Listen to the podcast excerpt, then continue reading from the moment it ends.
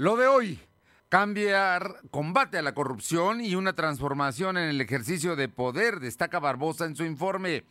A pesar del fuerte dispositivo policiaco en torno al Congreso local, se cuelan manifestantes de la Universidad de las Américas Puebla a las 5 Poniente y otros más rodean diversos puntos del centro histórico.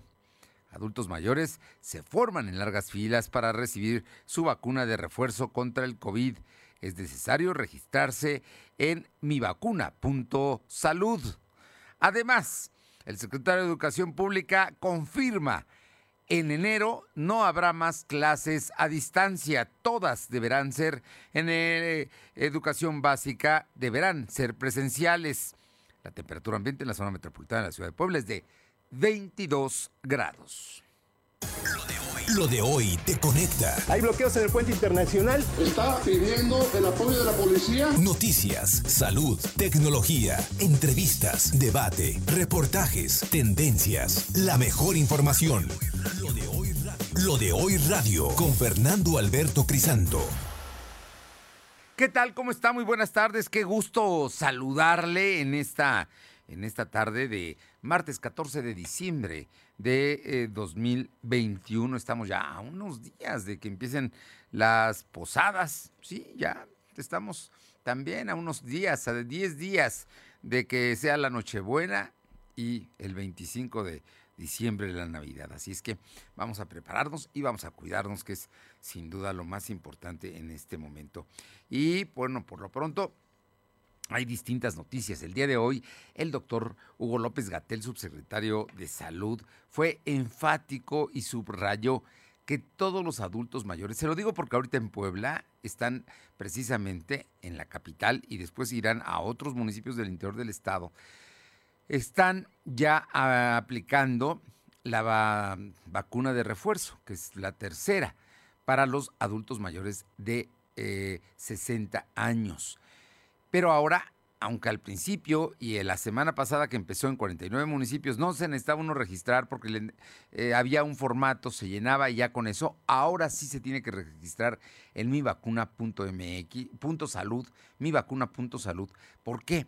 Como lo hizo en la primera y como fue en la segunda, que, que, llenaba y que se registraba, bueno, pues así se tiene que registrar ahora en mi vacuna para que ahí salga el formato ya con su CURP, su nombre, y ya nada más le ponga a usted, lo llene en el municipio donde se va a vacunar, el día que se va a vacunar y si es hombre o mujer, es lo único que se está pidiendo. Entonces, sí se tiene que registrar lo que dijo. Y por su parte, el presidente López Obrador señaló que lo que sigue después de la vacuna a los mayores de 60 años es vacunar a maestros y a toda la gente del sector salud involucrada en el cuidado precisamente de eh, pues a la gente que se enferma de la pandemia doctores, médicos, todos van a ser vacunados y también los maestros. Gracias a los amigos que nos sintonizan en el 1280 de la capital poblana, aquí y los, la zona metropolitana de Puebla. En la que buena, allá en Ciudad Cerdán en 93.5. Radio Jicotepec en el 92.7 y también en la Sierra Norte en el 570 y en el sur del estado, La Magnífica en el 980. También a quienes nos siguen a través de la plataforma www.com.mx www.lodehoy.com.mx para que no se me vaya a ir por la exceso de información que tenemos, se pone uno nervioso.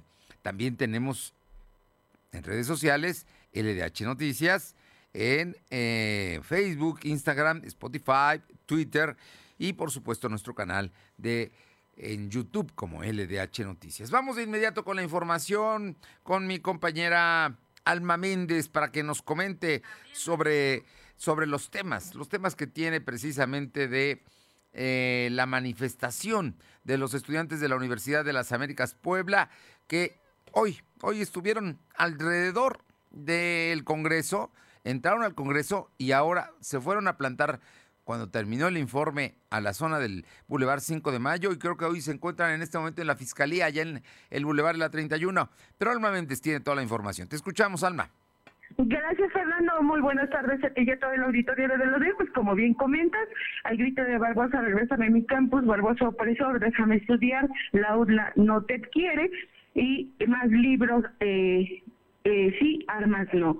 Y bueno, pues cerca de 200 estudiantes acompañados de padres de familia iniciaron una manifestación a los alrededores del Congreso de Puebla para exigir al gobernador Luis Miguel Barbosa Huerta regrese al campus a los estudiantes. Esto debido a que este día el Ejecutivo Estatal rindió su tercer informe de gobierno y bueno, pues los estudiantes iniciaron la manifestación en Los Apos, donde caminaron hacia el legislativo poblano, sin embargo, no lograron llegar debido a que ya los esperaba un grupo de granaderos y posteriormente intentaron ingresar por la 16 de septiembre, por la 3 Sur, por Reforma, sin embargo, ya había diversos anillos de seguridad. Y bueno, pues comentarte, Fernando, que efectivamente los estudiantes, al no poder ingresar a este tipo, al legislativo, bueno, lo que hicieron fue precisamente rodear todo lo que es el Congreso de Puebla, llegaron al Boulevard 5 de Mayo, llegaron a cerca de lo que es la Capilla de Dolores y San Francisco. Posteriormente, eh, eh, esta manifestación se dirigió a lo que es la Fiscalía donde se encuentran en este momento. Y bueno, pues cabe mencionar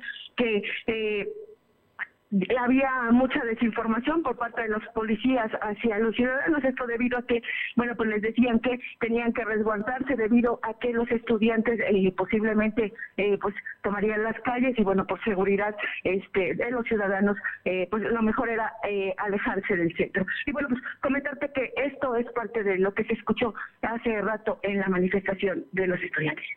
La no te quiere, Barbosa, ¿entiende? La UNAM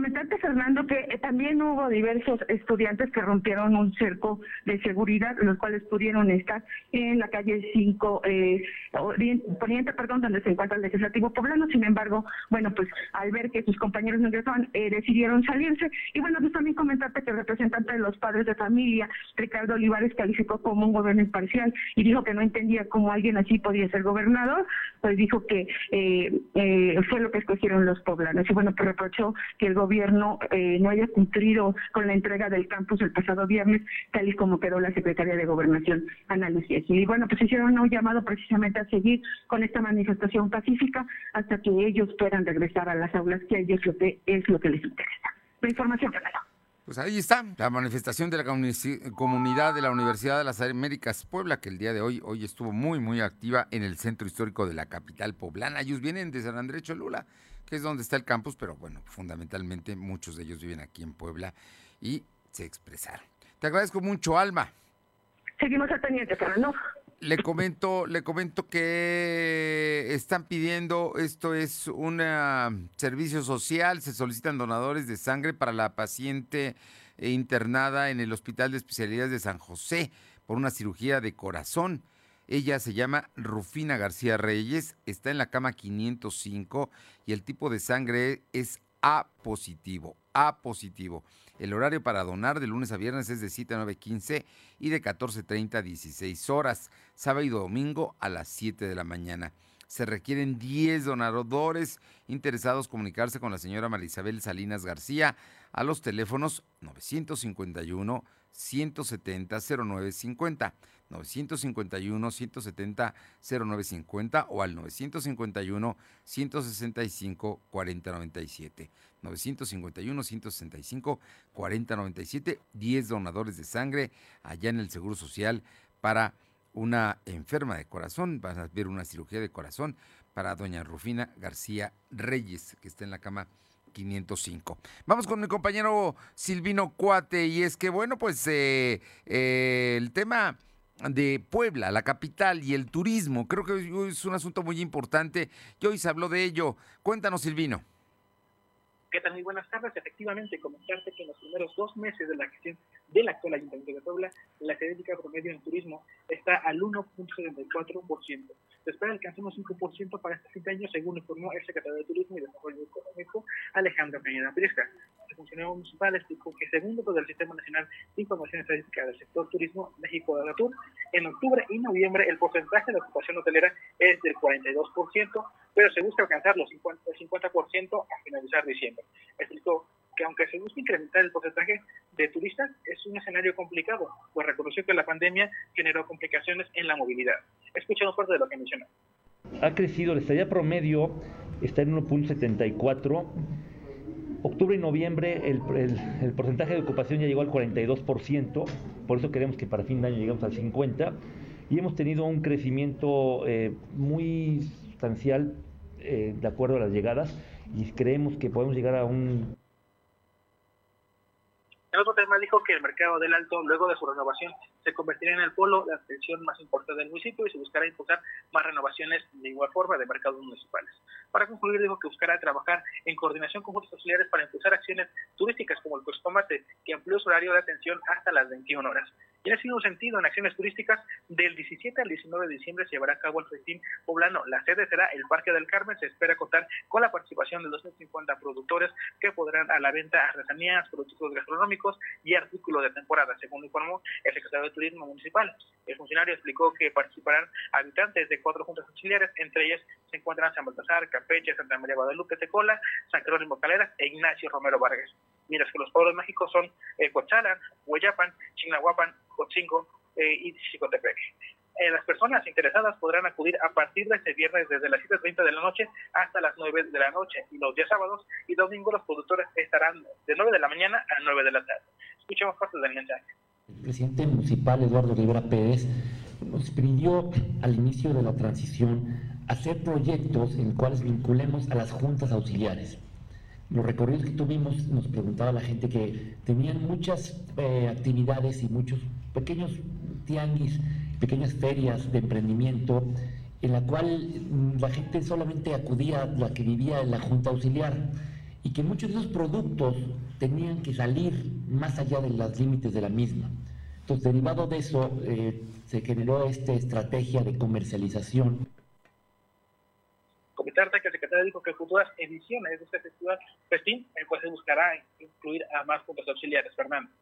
Bueno, pues ahí está. Va a ser una feria en el Carmen, ¿no? En el Jardín del Carmen, en sábado y domingo fundamentalmente, pero desde el viernes en la noche estarán instalados.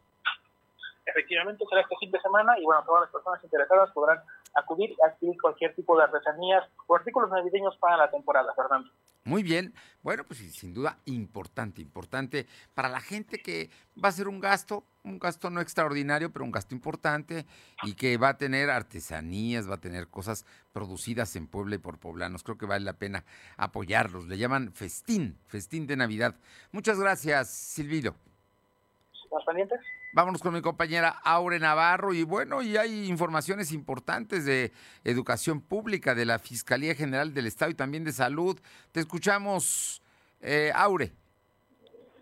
Gracias por comentarte, Fernando. Auditorio que el secretario de la SEP, José Melitón Lozano, estimó que para enero del 2022 ninguno de los 1.650.000 alumnos tomen clases a distancia y en lugar de eso, pues ya están incorporados a cualquiera de los esquemas presenciales para concluir el ciclo escolar actual ya en las aulas.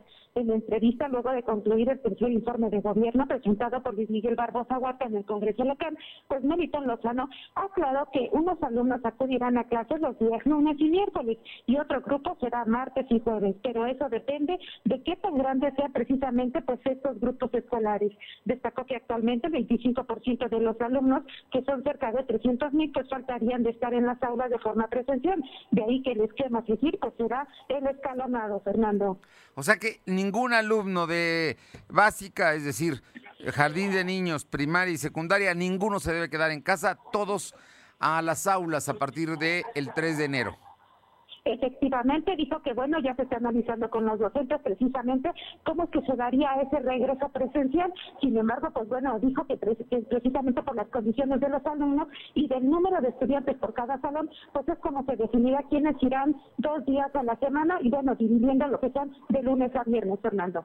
Bueno, o sea que no habla, habrá clases a distancia, aunque nada más vayan dos días a la semana clases. Efectivamente ya no habrá clases a distancia. Dijo que de un solo eh, grupo escolar, pues la mitad de los alumnos irían lunes y jueves y otro la otra mitad del de uno lunes y jueves pues, irían los otros dos días de la semana. A fin de cuentas que bueno ya solamente así es como la mitad de los alumnos estarían tomando clases en línea, pero solamente en la mitad de la semana, Fernando. O sea que lunes y miércoles unos, martes y jueves otros, y el viernes creo que es para regularización, ¿no? De los alumnos que necesiten. Pero bueno, el tema es que ya no quieren que haya clases a distancia, es lo que dijo hoy el secretario de Educación. ¿Qué más tenemos, Aure? Pues comentarte también, Fernando, que el titular de la Fiscalía General del Estado, Gilberto Higuera Bernal, pues confirmó que el gobierno del Estado ha presentado denuncias contra quienes han tomado al transporte público como un negocio. Esto pues en materia de concesiones. Entrevistado en la sede del Congreso local también, Higuera Bernal, pues evitó mencionar cuántas denuncias a la fecha se han presentado, pero aclaró que son varios los hechos de ilegalidad que se han detectado. Citó que todas las denuncias serán investigadas por estos casos de corrupción. Además, advirtió que cada caso será atendido conforme a derecho pues para ser resuelto sin ningún tipo de violación de lo ocurrido ya en el tema de Tecamachalco con la ejecución de los ministeriales. Gilberto Higuera Bernal aclaró que el tema pues sigue su curso en materia de investigación complementaria, Fernando. Bien, ¿algo más? Sí, Fernando, comentaste que el secretario de Salud en el Estado, José Antonio Martínez, consideró que el Estado de Puebla pues está por concluir ya el año en menos de tres semanas, sin que hasta ahora se haya dado algún caso confirmado de la variante Omicron del coronavirus, pero estima que para enero se pudiera dar pues el primer registro. Estando en la sede del Congreso, donde presenció el tercer informe de labores del gobernador Luis Miguel Barbosa Huerta, pues destacó que el Estado cuenta con equipo especial que puede detectar y diagnosticar que alguna persona porte Omicron, pero hasta ahora dijo que bueno, pues no se ha dado ningún caso y puntualizó que la cercanía de Puebla con otras entidades que son de alta presencia turística pudieron generar que a principios o finales de enero del 2022, pues sea cuando se esté dando la llegada de Omicron al estado de Puebla, Fernando. Por el momento, nada de Omicron en Puebla. Gracias. Gracias. Y vamos con mi compañero Silvino Cuate para que nos comente, porque el día de hoy se anunció el Gran Salón del Automóvil. Vale mucho la pena. 30, 300 vehículos antiguos allá en Ciudad Modelo. Te escuchamos, Silvino. Comentarte que el próximo 18 de diciembre se llevará a cabo el evento denominado Gran Salón del Automóvil, el cual consiste en la exhibición de cerca de 200 vehículos antiguos en Ciudad Modelo. Así lo informó el organizador Luis Argüelles Martínez y el director general de Ciudad Modelo, Víctor Correa Galés. En el uso de la palabra, Luis Arguellas detalló que el sábado a las 30 de la mañana eh, pues saldrá una caravana los vehículos antiguos del Palacio Municipal rumbo a Ciudad Modelo en San José Chiapa. Enfatizó que habrá transporte gratuito desde el Paso Bravo a partir de las 9 de la mañana, pero los autobuses saldrán cada 20 minutos con rumbo a Ciudad Modelo y de igual forma de regreso. Eh, dijo que se espera recibir entre 1.000 y 1.500 personas que disfrutarán de este evento que es totalmente gratuito, recordémoslo. Indicó que las personas interesadas en exhibir su vehículo pueden inscribirse en el portal impulmax.com.mx. Además, habrá cuatro categorías, americano, europeo, asiático y de autor. Habrá premios para estas tres categorías. Eso es parte del informe, Fernando. Así es que en Ciudad Modelo, una exposición a partir de las 9 de la mañana eh, el próximo día sábado. Efectivamente es el día sábado y es totalmente gratuito y todas las personas interesadas pueden esperar el autobús desde el Paseo Bravo para acudir a este gran evento, Fernando. Oye, pues hay mucha gente que le gusta el automóvil antiguo, digo, y no, no maneja San José Chiapa, lo llevan, está allá, saldrá cada 20 minutos con rumbo a Ciudad Modelo y van a regresar también de Ciudad Modelo. Eh, yo creo que va a ir un buen número de personas. ¿eh? El tema del auto antiguo en Puebla es muy, muy atractivo y hay grandes colecciones precisamente de vehículos americanos, europeos, asiáticos y de autor. Así es que habrá premios para cada uno de los, eh, de los autos que estén exhibidos. Gracias, Silvino. Buenas tardes. Son las 2 de la tarde con 18. Lo de hoy es estar bien informado. No te desconectes. En breve regresamos. Regresamos. Esta Navidad ve a Coppel y descubre todo lo que Aspix te ofrece en tecnología y diseño para tu hogar. Encontrarás artículos de cocina, refrigeración, lavado y equipos de calefacción para lograr un clima muy acogedor en estas fiestas. Esta Navidad, Aspix tiene todo para ti. Mejora tu vida. Coppel. Consulta los productos disponibles en tu tienda Coppel preferida o en coppel.com diagonal Aspix. Trabaja de forma remota con las soluciones que Avaya tiene para tu negocio. Mejora la experiencia con tus clientes. Mejora la productividad de tus colaboradores y reduce tus costos de operación.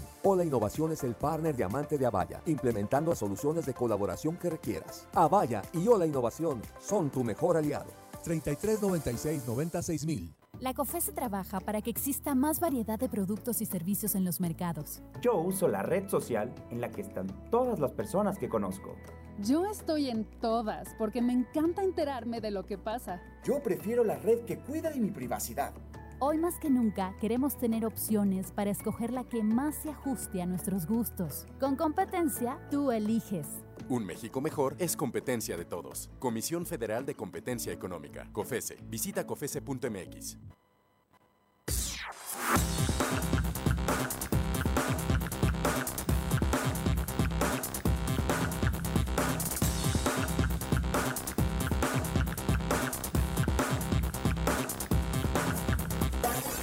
De hoy es estar bien informado. Estamos de vuelta con Fernando Alberto Crisanto.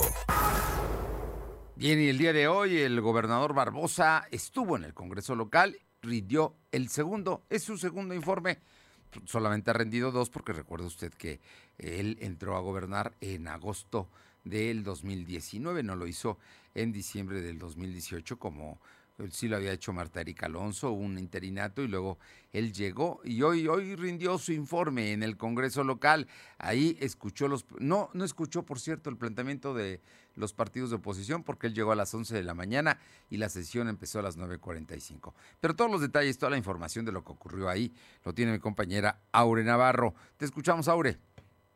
Gracias por comentarles que el primer gobernador de izquierda en el estado de Puebla, Luis Miguel Barbosa Huerta, entregó por escrito la 61 legislatura pues informe de gobierno correspondiente al periodo del 1 de enero al 30 de noviembre de este año. Resaltó que en la entidad pues prevalece así la estabilidad política. Destacó que a la fecha se han destinado 4 mil millones de pesos para hacer frente a la pandemia por COVID-19 y reiteró que el pasado 6 de junio pues se logró una renovación de los 217 ayuntamientos donde el Estado pues abstuvo de involucrarse en este ejercicio político electoral. Y es que, como bien lo decía Fernando, fue poco después de las 11 de la mañana de este día, 14 de diciembre, cuando la comisión especial encabezada por los coordinadores de las bancadas, tanto del PRI, PAN, como de Movimiento Ciudadano, el Partido Verde Ecologista, así como Morena, pues escoltaron a Barbosa Huerta hasta el plano, donde ya se encontraba el alcalde de Puebla, Eduardo Rivera Pérez, así como Rosario Orozco, presidenta del CEDIC, y, y, bueno, el fiscal Silberto Llera Bernal, como parte de su gabinete estatal. Escuchemos parte del mensaje que dio Barbosa Huerta con medicamentos gratuitos, con servicios gratuitos, con operaciones de especialidad y con la atención cercana para poder responder al dolor, para poder responder a la tragedia. 30% de los 6 millones y medio de habitantes los atiende el IMSS, el ISTE, el ISTE que es nuestro. Bueno, de esta forma comentar Fernando que Barbosa Huerta llamó a la actual legislatura a resolver los temas que les compete y anunció que para eso, bueno, pues él vigilará también la conducta de la misma en el manejo de los temas de índole social. Y bueno, a este poder pues hace en las instituciones, las leyes que marcan al Estado. Y bueno, en este sentido, ya sobre las tareas de gobierno, citó que su trabajo va enfocado al combate a la pobreza, así como de la delincuencia y terminar con la corrupción. A toda forma, bueno, de que se tenga y se logre tener en el Estado de Puebla pues un equilibrio social para acreditar que Morena pues es un gobierno que transforma el ejercicio de poder sin simulación y sirve de la 4T ante los 6.5 millones de poblanos que, bueno, habitan en 34 mil kilómetros de superficie territorial, Fernando. Bien, oye, y los diputados de las distintas fracciones, ¿qué dijeron el día de hoy? Bueno, pues en ese sentido comentaste, Fernando, que sin tener, como bien lo decías al inicio, la presencia del gobernador Luis Miguel Rosa Huerta, por los siete diputadas locales representantes de partidos de la oposición y a quienes a Morena fijaron su postura respecto al informe de labores que sería entregado por el Ejecutivo. Bueno, de los congresistas que llegaron a la sede a la sede del legislativo antes de las 10 de la mañana, cruzando el cerco de seguridad que fue instalado, bueno, 24 horas antes del evento para proteger al recinto de manifestaciones con los diputados del PCI, Movimiento Ciudadano, el PT, el PRI, Morena y Partido Verde Ecologista, así como el PAN, pues solo este último, en voz de la diputada Mónica Rodríguez de la Vecchia, fue la única que hizo una crítica severa a las acciones del primer gobierno estatal de izquierda, con un mensaje contundente por la ola de feminicidios que se tienen en la entidad. Escuchemos a la panista. El gobierno del Estado contrata despachos y más despachos de abogados para integrar expedientes de artificiosos y oficiosos ataques a diestra y siniestra.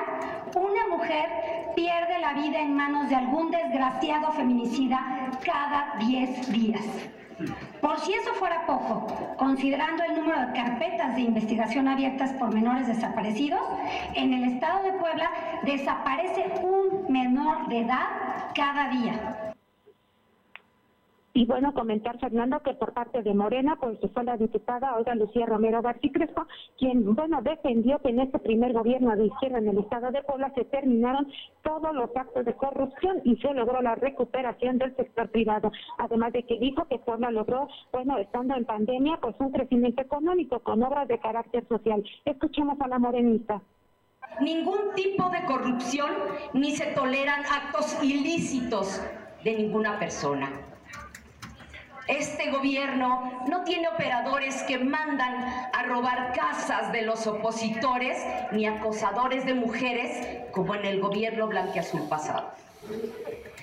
Me y para finalizar, Fernando, comentar que en representación del PRI, una de las fuerzas políticas más importantes dentro del Congreso local, pues fue en voz de Néstor Camarillo, quien destacó que el gobierno del Estado puede contar con el tricolor cuando se trate de beneficiar a Puebla, pero eso no significa que dejará de ser oposición para señalar las deficiencias de gobierno, Fernando. Bueno, pues ahí están, ahí están los partidos que hicieron sus manifestaciones. Algunos pues en general los siete partidos fuera del PAN se manifestaron a favor de la gestión de del gobernador Barbosa. Efectivamente, incluso comentar, Fernando, que, bueno, fue el diputado Carlos Roldán Navarro, quien es representante del PCI, que también aprovechó estar en la tribuna para pronunciarse a favor del DAP, que, bueno, ha sido tan cuestionado en los últimos días, Fernando. Oye, por cierto, no, el DAP no estuvo en, el día de hoy en, la, en el debate, allí en el Congreso, que finalmente se sabe que tendrán que aprobarlo o rechazarlo, yo creo que lo van a aprobar en este mes. Efectivamente, comentar que bueno, al Congreso local todavía le resta el día de mañana una sesión pública ordinaria, sin embargo, como hemos dado a conocer en este espacio de noticias, pues los diputados, los 41, están dispuestos a hacer sesiones extraordinarias precisamente para desahogar todos estos temas que tienen como pendientes, entre ellos, pues este asunto del DAP, Fernando. Bueno, pues estaremos muy, muy pendientes, Aure. Por lo pronto, ¿qué te pareció? Tú que tienes ya mucho tiempo cubriendo el Congreso, ¿cómo lo viste el día de hoy? Aparte de que afuera había un extraordinario cerco policiaco pues comentar, Fernando, que bueno, a diferencia de, de otros informes que hemos tenido la oportunidad de cubrir, pues es que sí hubo una diferencia, sobre todo porque no se siguió el protocolo, es decir, que llegaba el gobernador y después, bueno, eh, todos los diputados escuchaban lo que era su informe de actividades. En esta ocasión, pues los diputados hicieron su participación, sí, en el pleno, pero no con presencia del gobernador. Y bueno, como bien mencionas, desde ayer se hizo un cerco de seguridad que, bueno, así dejaba abierta en ciertas partes la circulación circulación de las personas que andaban a pie en el centro histórico, mientras que, bueno, también se cuidó mucho quienes eh, tenían pues esa cercanía a la sede del legislativo para poder evitar pues algún tipo de manifestación. Sin embargo, pues bueno, es así como todo de manera muy controlada, muy eh, una logística que sí se realizó con planeación, pues fue como se tuvo el ingreso del legislador, así como su salida, sin que bueno, pues este pudiera ser entrevistado incluso por los medios locales, Fernando. Bueno, pues ahí está. Ahí- así se llevó a cabo el informe, tal y cual lo dijo el gobernador. Era una ceremonia austera, solamente con los legisladores, unos cuantos invitados, no fueron muchos, pero fueron importantes sin duda todos. Estuvo el presidente del Tribunal Superior de Justicia, estuvo la esposa del gobernador, que es presidenta del DIF, estuvo el presidente municipal de Puebla, estuvo la rectora de la UAP y a los dirigentes empresariales también estuvieron. En fin, eh, yo creo que una participación interesante en este, en, en el informe. ¿Sí estuvieron los dirigentes patronales o no? Porque vi una nota por ahí, pero no, no, no supe si el contexto era, lo habían dicho al salir del informe. Perdón, Fernando, se cortó. Te preguntaba si estuvieron los dirigentes empresariales. No, Fernando, no se tuvo No. presencia de alguno de ellos, o al menos no se logró Ah. ver por parte de la prensa, sobre todo porque, bueno, fue instalado un cerco precisamente para delimitar. Sin embargo, bueno, lo que sí se resaltó fue mucho por la presencia de los diputados y parte del gabinete, pero no se vio desfilar algún sector empresarial específico, Fernando. Alguien del sector empresarial, algún dirigente. Bueno, pero hubo representantes de otros sectores de la sociedad. Ahí estuvieron escuchando un mensaje que no duró más de una hora. Muchísimas gracias. Gracias. Son las 2 de la tarde con 30, dos y media. Lo de hoy es estar bien informado. No te desconectes. En breve regresamos. Regresamos. Esta Navidad ve a Coppel y descubre todo lo que Aspix te ofrece en tecnología y diseño para tu hogar. Encontrarás artículos de cocina, refrigeración, lavado y equipos de calefacción para lograr un clima muy acogedor en estas fiestas. Esta Navidad, Aspix tiene todo para ti. Mejora tu vida. Coppel. Consulta los productos disponibles en tu tienda Coppel preferida o en coppel.com diagonal Aspix. La fundación de la Gran Tenochtitlan con el Teocalli de la Guerra Sagrada, representando el periodo histórico del México antiguo.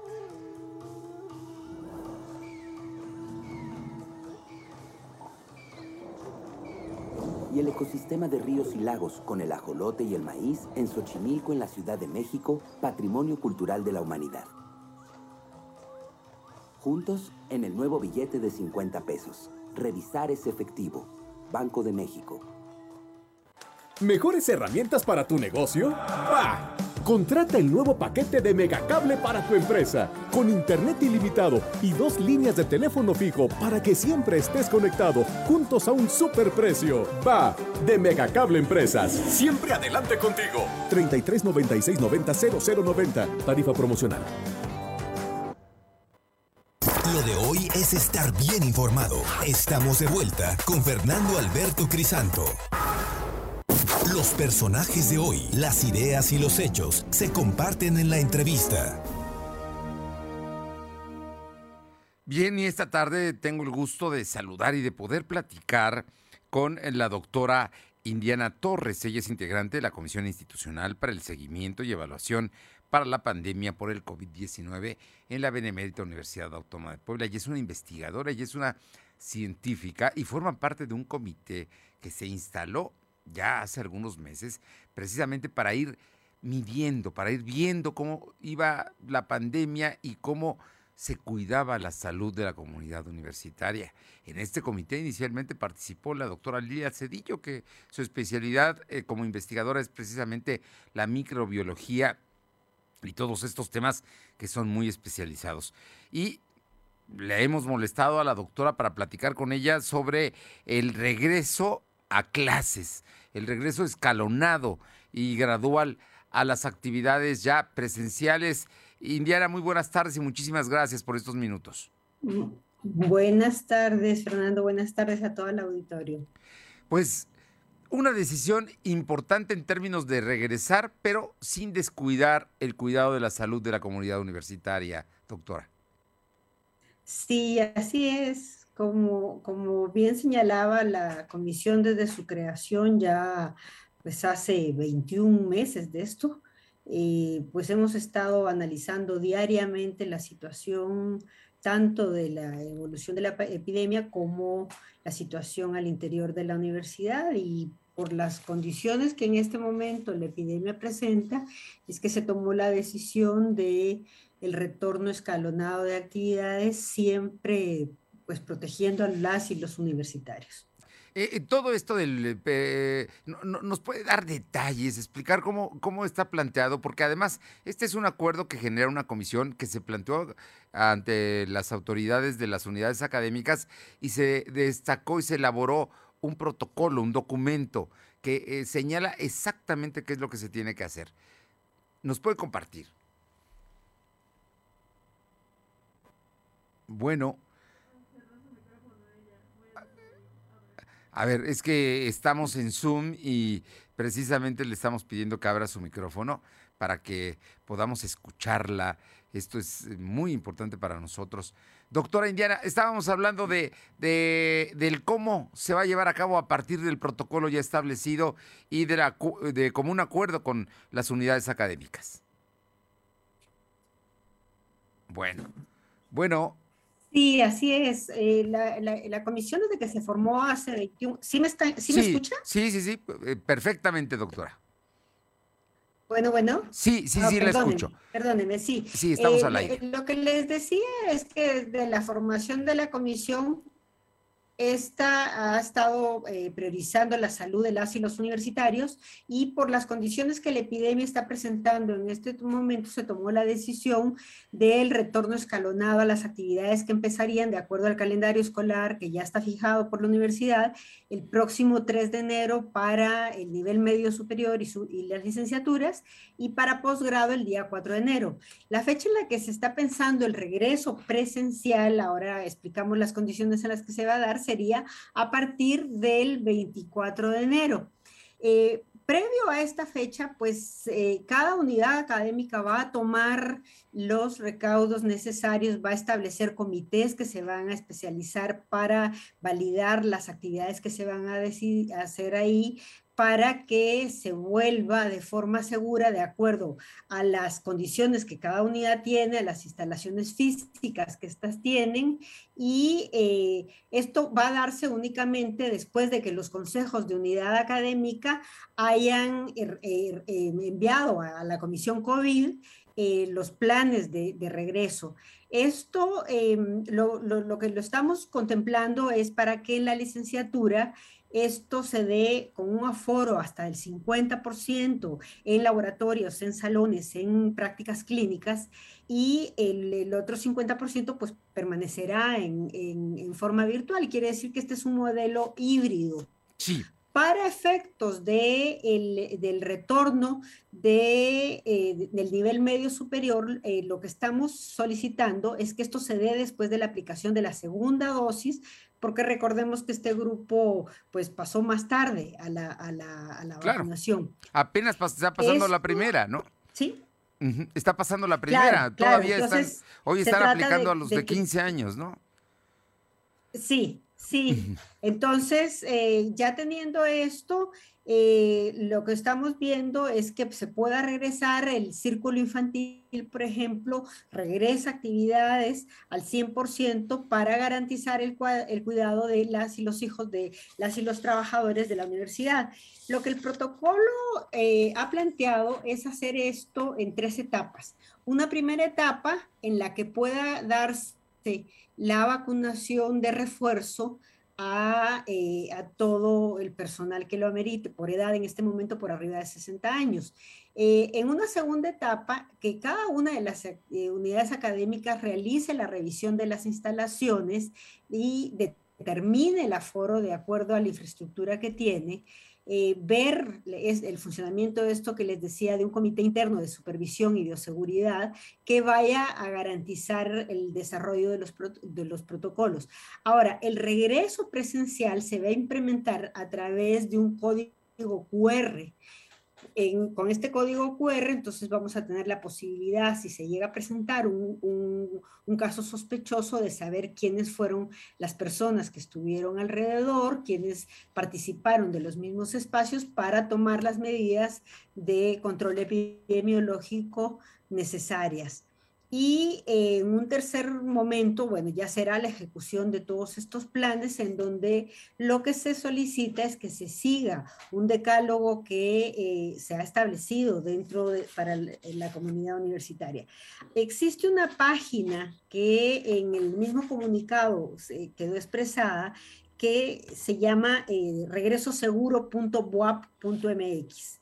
En esta, en esta página, que puede ser consultada no solo por los, las universitarias, sino por el público en general, tenemos varias cosas. Tenemos en primer lugar una línea de atención, un número para que pueda eh, aclararse las dudas que se quieran eh, tener en relación al regreso, para que ahí existen también los protocolos institucionales que se han venido emitiendo desde el año pasado y están los acuerdos oficiales de la autoridad sanitaria, tanto estatal como federal.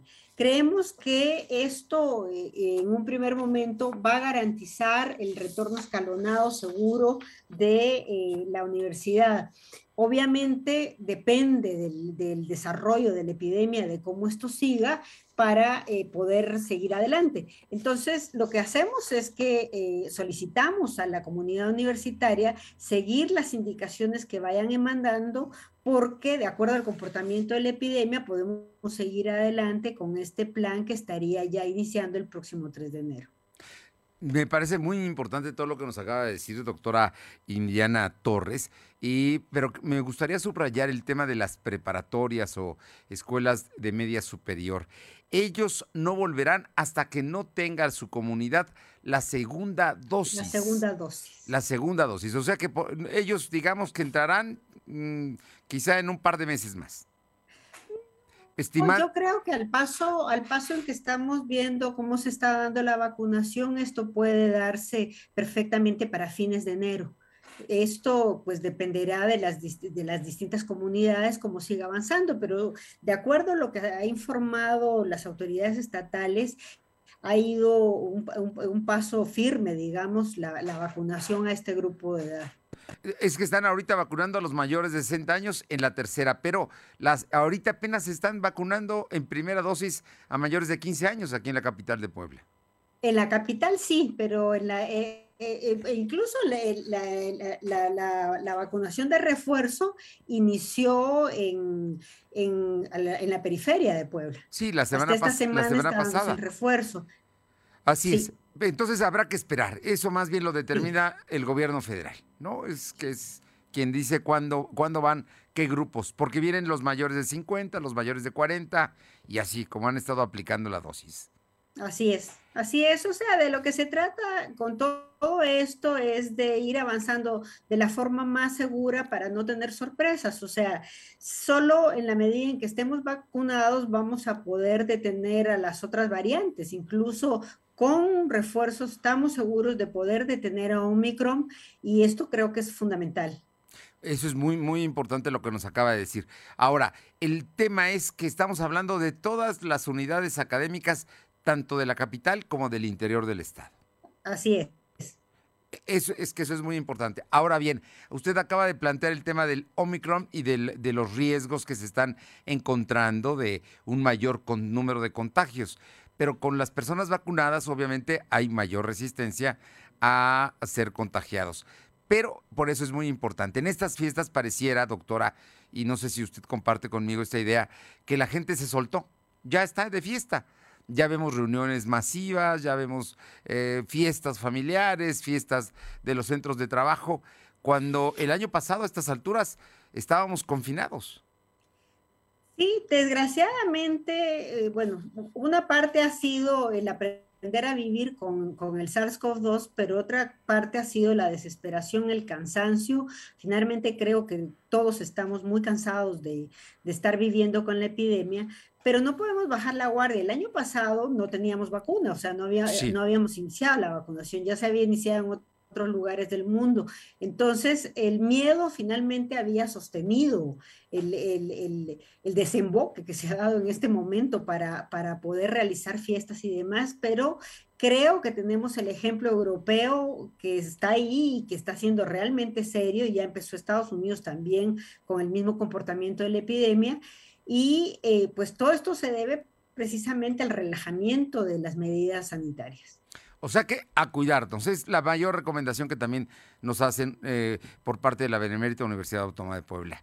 No Por hay supuesto, creo que creo que sí tenemos que celebrar, pero no se necesita celebrar haciendo grandes encuentros con aforos no mayores de seis personas, con ventilaciones adecuadas, con uso de cubrebocas con distanciamiento suficiente, vamos a seguir adelante para no seguir eh, pues teniendo el problema que hasta ahora hemos tenido eh, de alteración de la vida, en la vida académica. Ha habido una alteración realmente importante, además de la económica, ¿verdad? Entonces, sí creo que es responsabilidad de todos y cada uno, esto no es un problema gubernamental, esto no es un problema nacional, es mundial y la responsabilidad es individual de cada uno está cuidarnos. Yo por último le preguntaría, en todo esto, ¿la posibilidad de la cuarta ola sigue existiendo en México? Sí, por supuesto, sí, por supuesto. Eh, tenemos que seguir el comportamiento que está teniendo en este momento muchos países del mundo. Por supuesto que en el caso nuestro hay algunas situaciones particulares y es el hecho de haber tenido más casos no necesariamente diagnosticados por problemas de pruebas, ¿no? Entonces, entre la vacunación que estamos teniendo, entre, entre los casos que ya se dieron, no necesariamente vamos a tener una misma situación con las variantes anteriores. El problema es que al aumentarse esta variante nueva, entonces la posibilidad de que esa cuarta ola muy seguramente se dé con desplazamiento de las variantes anteriores hace que necesitemos seguir cuidándonos. Pues a cuidarnos. Y buena noticia, el regreso gradual y escalonado a clases presenciales hasta el 50% a partir del 24 de enero en las facultades de la UAP. En las prepas habrá que esperar a que estén, cumplan con la segunda dosis los jóvenes, los más jóvenes universitarios. Y pues a cuidarnos, doctora Indiana Torres.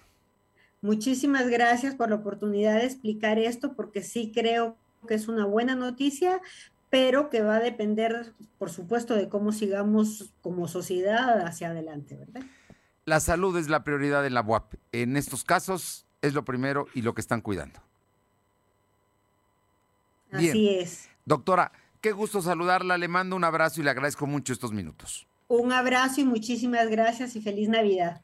Gracias, igualmente.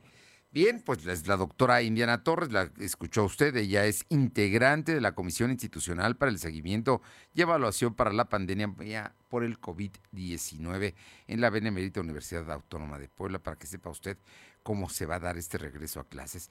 Vámonos con mi compañera, tenemos a, a, a Silvino. Vamos, vámonos con Silvino Cuate, que tiene información de la ciudad modelo. Te escuchamos, Silvino. Bueno, no, pues parecía que estuviera, pero creo que no está. Eh, estamos al aire, Silvino, para ver lo de la ciudad modelo. Como te comentaba, el director general de Ciudad Modelo, Víctor Carrera, dio a conocer que la ocupación de viviendas en los últimos meses ha incrementado hasta en un 300%. Por de tener 300 familias, se alcanzaron mil el director explicó que se ha logrado más del 80% de venta de las viviendas de las 12 inmobiliarias que están ubicadas en esa demarcación. Con ello se tiene más del 85% de ocupación entre las residencias que ya adquirieron su hogar y las personas que van llegando a arrendar. Con esos datos se alcanzó un incremento del 300%, pues en 2020 había 300 personas y actualmente hay más de 1000. De estos, el 50% son trabajadores que colaboran en la plataforma AUBI. Dijo que los servicios de salud, educación y públicos han mejorado para que pues, más personas se animen a vivir en este punto. Agregó que se concretaron, se van a concretar inversiones en el próximo año y entre ellos pues el automóvil eléctrico. Fernando. Bueno, pues ahí está, ahí está. Parece que ya ahora sí ya está empezando a funcionar el tema de la ciudad modelo. El 80% de casas ya se vendió. Ahí tardó mucho tiempo, ¿eh? pero ya se vendieron el 80%. Efectivamente, como lo comentas, actualmente pues ya hay más de mil viviendas, cuando el año pasado pues tenían únicamente 300 y eso es pues, una brecha que marca una diferencia en el aumento de personas habitando esta demarcación, Fernando. Muchísimas gracias. Buenas tardes. Vamos a platicar con Alma Méndez sobre cómo va el tema de la vacunación de los mayores de 60 años. Algunos centros están llenos, otros más tranquilos. Pero platícanos, Alma, ¿cómo va la vacunación, el refuerzo que le llaman, o la tercera vacuna para los mayores de 60 años? Gracias, Fernando. Pues comentarte que con gran afluencia se encuentra el Centro Expositor y el Hospital para el Niño Poblano para la jornada de vacunación de refuerzo contra el COVID para adultos mayores de 60 años y más en Puebla Capital y esto será desde este martes hasta el viernes 17 de diciembre. Y bueno, pues comentarte que algunas personas decidieron llegar desde las 5 de la mañana para ser los primeros en recibir el biótico de cualquier marca y que recibieron la segunda dosis antes de junio. Y bueno, pues comentarte que, bueno, en esta jornada están habilitados siete puntos masivos de vacunación. Y bueno, pues estos son el Hospital General del Sur, el Hospital para el Niño Poblano, la Arena BUAP, Centro de Convenciones, Segundo Regimiento Blindado de Reconocimiento, eh, el ISTE eh, y el Centro Expositor del Centro de Convenciones. Este, y bueno, pues comentarte, Fernando, que eh, en algunos puntos de vacunación hubo poca afluencia como en la puerta 4 de, Ciudad Universitaria. Y bueno, pues como ya te comentaba, encontraste en el Hospital para el Niño Poblano y en el Centro Expositor los elementos de tránsito ayudaron eh, pues a personas de la tercera edad con problemas de movilidad para llegar a la fila de vacunación y pues obviamente pues hubo eh, operativos de vialidad eh, para eh, debido a la carga de automóviles en dichas zonas. Y bueno, quiero recordar, Fernando, a, las personas de la tercera los requisitos para recibir el refuerzo de la vacuna de 60 años. Y bueno, pues lo más importante, obviamente, pues, es llevar el comprobante de la segunda dosis, la copia de la clave única de registro de población o CURP, la identificación oficial con fotografía, que es INE, cartilla, constancia de identidad, y bueno, pues comprobante de domicilio original y una copia, eh, no mayor a tres meses, y bueno, pues la doble impresión de la papeleta que avalará la aplicación del refuerzo eh, y que donde se anexa el boletín de comprobante de refuerzo COVID en PDF. Y bueno, pues eh, cabe mencionar que esta papeleta la pueden encontrar en mivacuna.com y bueno, pues comentar que estos son los, los, los, los, requisitos que están necesitando las personas de 60 años para poder recibir el refuerzo. La información, Fernando. Bueno. Así es que ahorita los más llenos son el Centro Expositor allá en Los Fuertes y el Hospital del Niño Poblano. Pero son siete, así es. Uno está en el Ejército, hay dos en la en Ciudad Universitaria allá en la UAP, uno en la Arena y otro en el Centro de Convenciones y uno más que está en el Hospital del Sur, si no estoy mal. Así es, Fernando, tal cual comentas, y efectivamente esos son los los, los puntos que están eh, un poquito más ligeros de gente, y bueno, pues eh, en espera de que obviamente se hace el exhorto de que eh, no lleguen antes de su de su horario que ya está asignado, Fernando, precisamente para no generar aglomeración. Y si llegan con todos los papeles y con especialmente con este registro que tenían que hacer en mi vacuna.mx, .salud.mx, si llegan con eso, van a pasar muy rápido, porque nada más te lo revisan y entras ya a la vacunación. Oye, y cuéntame, ya finalmente en enero llega la, oficina de la Secretaría de Educación Pública Puebla, ya se instala y se instala en la capital, ¿eh? No se fue al interior del estado. Como bien comenta Fernando, el secretario de Educación, Melitón Lozano, dio a conocer que en enero se tiene contemplado eh, eh, precisamente que llegue eh, esta parte de la Secretaría de Educación Federal. Y bueno, pues comentar que precisamente él nos dijo que será en un edificio que está muy cercano a Paseo Bravo. Esto debido a que este edificio depende precisamente de esta Secretaría de Educación. Y bueno, pues solamente nos dijo que viene una parte de la gente más allegada precisamente a la Secretaría de Educación, Delfina Gómez, y estos estarán trabajando en una primera etapa en este edificio. Pues la pregunta expresa de que si eh, este lugar estaría ubicado en la zona Audi, como ya se había comentado, dijo que no, que lo único que tiene ellos de conocimiento es que en enero del 2022 eh, precisamente esta delegación estará ubicada en el Paseo Bravo. Muy bien. La información. Oye, finalmente, y breve, coméntame, ¿qué dicen los empresarios del eh, informe del gobernador Barbosa? Pues comentar que, eh, bueno, pues comentar que el Consejo Coordinador Empresarial coincidió y la CANACO consiguieron que uno de los pendientes que tiene el gobierno estatal es el acercamiento con el sector empresarial, debido a que la, economía la hace la iniciativa privada. Y bueno, pues eh, eh presidente eh, eh, Ignacio Alarcón Rodríguez Pacheco enfatizó que de cada 10 pesos eh, invertidos, 9 son de ellos, así como la creación de empleos, pues de cada 10 empleos, 9 son generados por los inversionistas. Y bueno, pues en, en cuanto a, a la CANACO, dijo que sabe que existen temas que están en marcha, pues dijo que para ellos lo más importante son temas de seguridad, donde se tiene que redoblar esfuerzos y la recuperación económica. La información, Oye, ¿y los constructores? Ellos hablaron bien del gobernador. Sí, comentarte que la CEMIC, el presidente Héctor Sánchez Morales calificó como un buen trabajo el tercer año del gobernador Luis Miguel Barroso, sobre todo en el manejo de salud. Dijo que tanto para el Ejecutivo Estatal como los ciudadanos cayó de sorpresa la pandemia, por lo que ha tenido un reto eh, para sacar a la entidad poblena. Y bueno, pues calificó como acertada la visión que tiene para la entidad. Mencionó que el pendiente que persiste es la recuperación económica, pero dijo que esa es responsabilidad de todos. La información, Gracias. Son las 2.52. Lo de hoy es estar bien informado. No te desconectes. En breve regresamos. Regresamos. Esta Navidad ve a Coppel y descubre todo lo que Aspix te ofrece en tecnología y diseño para tu hogar. Encontrarás artículos de cocina, refrigeración, lavado y equipos de calefacción para lograr un clima muy acogedor en estas fiestas. Esta Navidad, Aspix tiene todo para ti. Mejora tu vida. Coppel. Consulta los productos disponibles en tu tienda Coppel preferida o en coppel.com diagonal Aspix.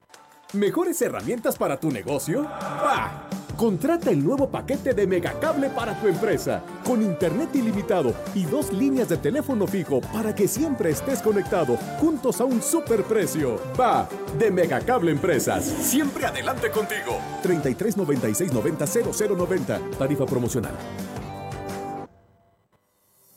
Ya comenzó la temporada de frentes fríos en México. Con estos cambios bruscos de temperatura, aumenta el riesgo de contraer enfermedades respiratorias. Sí, y puede presentarse nubosidad, lluvias, heladas, fuertes rachas de viento y en algunos puntos hasta caída de nieve. Por eso es importante estar pendientes de los pronósticos del tiempo que emite la Comisión Nacional del Agua a través del Servicio Meteorológico Nacional. Juntos nos protegemos más. Con agua.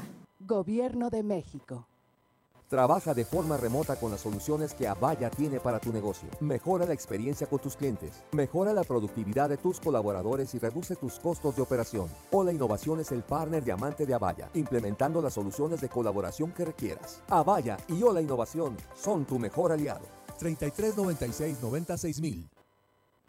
Lo de hoy es estar bien informado. Estamos de vuelta con Fernando Alberto Crisanto. Tenemos información del sur del estado con mi compañero Uriel Mendoza, que nos habla de hallazgo macabro allá en Tepejuma. Uriel, buenas tardes. Fernando, en información policíaca, una mujer fue hallada en estado, en avanzado estado de putrefacción, esto en el municipio de Tepejuma, hace, pues bueno, unas horas y sigue sin ser identificada. Esto de acuerdo a la investigación a la que hemos tenido acceso. La mujer fue eh, encontrada en este caso en un camino de terracería que conduce al balneario conocido como Los Agüehuetes y esto se encuentra en el paraje conocido como La Retana entre San Miguel Ayotla y el municipio de Tepejuma. Fue ahí donde campesinos que pasaban por la zona, bueno, pues se percatan de la presencia de un bulto y al acercarse se dan cuenta que se trataba de un cuerpo. De manera inmediata dieron aviso a las autoridades en Tepejuma y a su vez a la Agencia Estatal de Investigaciones, donde se dio inicio ya una carpeta de investigación. No hay más rasgos en particular, sin embargo las autoridades y también parte de lo que es la Fiscalía eh, General del Estado de Puebla daban a conocer que se trata del cuerpo de una mujer de aproximadamente 25 años de edad, quien presentaba también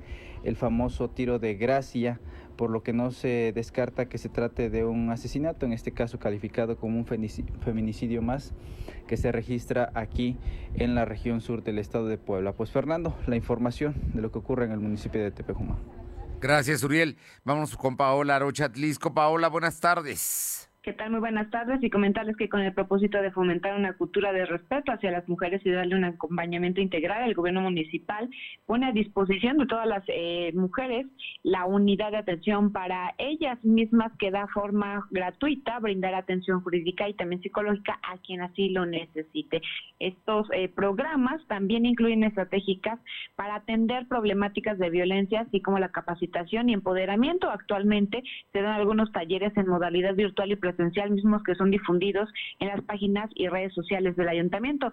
Dentro, de algunas acciones que se han emprendido es el inicio de cursos y capacitaciones con el personal del ayuntamiento y con el personal a cargo de la patrulla naranja con temas de perspectiva de género. Así que bueno, pues está esta eh, unidad ubicada allá en el sistema DIF municipal para que la gente o las, las mujeres principalmente que se que se sientan afectadas, agredidas por su pareja, bueno, pues acudan a este lugar donde se les dará toda la atención posible. Muchísimas gracias, Paula. Buenas tardes.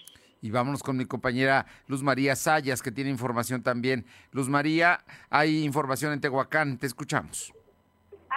Fernando. Muy buenas tardes para ti, nuestros amigos de lo de hoy. Te comento que en Puebla, en Tehuacán, perdón, Tehuacán, Puebla, Adriana Jiménez, de tan solo 18 años de edad, se encuentra en calidad de desaparecida desde el pasado domingo cuando se dirigía a la tortillería. Según datos proporcionados por sus familiares, desde, desde ese día perdieron todo tipo de contacto con ella, dándose la tarea de pedir apoyo a través de redes sociales. Y hasta el día de hoy no se sabe nada. Una mujer más que se suma a la lista de personas desaparecidas en el municipio de Tehuacán, Fernando lamentable los hechos, pero es lo que se vive en Tehuacán, Puebla, y bueno, todos esperamos que se encuentre bien y que regrese. Ojalá, ojalá, ojalá y la encuentren y la encuentren bien, eso es lo más importante. Muchas gracias, Luz María. Muy buenas tardes. Y mi compañera Janet Bonilla, vamos a Libres, empiezan las actividades navideñas. Bueno, pues allá ya está, ya está la fiesta, Janet. Así es, Fernando, ya todos los preparativos para este día, iniciar con las actividades navideñas en el municipio de Libres. A las 18 horas se llevará a cabo la caravana automovilística alusiva a la Navidad. Participarán clubes automovilísticos, comercios locales y la ciudadanía en general. El punto de partida es en la iglesia de Juquila, en el barrio de Guadalupe, y participarán más de 100 vehículos adornados con temas navideños. Hay toda una organización. En estos momentos se está instalando también un escenario en el zócalo del municipio para eh, disfrutar de la música en vivo. Dos grupos locales aquí en el municipio de Libre, Fernando. Muy bien. Gracias, Janet. Y le comento, le comento que, eh, bueno, pues eh, el tema de eh, van a contender, va por México por cuatro gobernaturas. Sí, PAN, PRI, PRD, van a- hay seis gobernaturas en juego el próximo año y van, decidieron ir por cuatro. Aguascalientes, Durango, Hidalgo y Tamaulipas no van juntos en Oaxaca y tampoco en Quintana Roo. Es la decisión que ya tomaron las dirigencias partidistas. Y por otra parte, Carolina Galindo nos informa que en San Lucas Atoyatenco se registró una balacera en las inmediaciones de la colonia de Las Pillas, allá en Atoyatenco. No se reportaron lesionados y dejaron abandonado una camioneta. Gracias por haber estado con nosotros. Vamos a cuidarnos. Nos encontramos mañana aquí, en punto de las dos. Que tenga buena tarde, buen provecho. Hasta mañana. Gracias. Fernando Alberto Crisanto te presentó Lo de hoy radio. Te esperamos de lunes a viernes, de 2 a 3 de la tarde por esta frecuencia, en la cobertura más amplia a nivel estatal. Y síguenos en internet www.lodehoy.com.mx y en nuestras redes sociales como arroba LDH Noticias. Lo de hoy radio.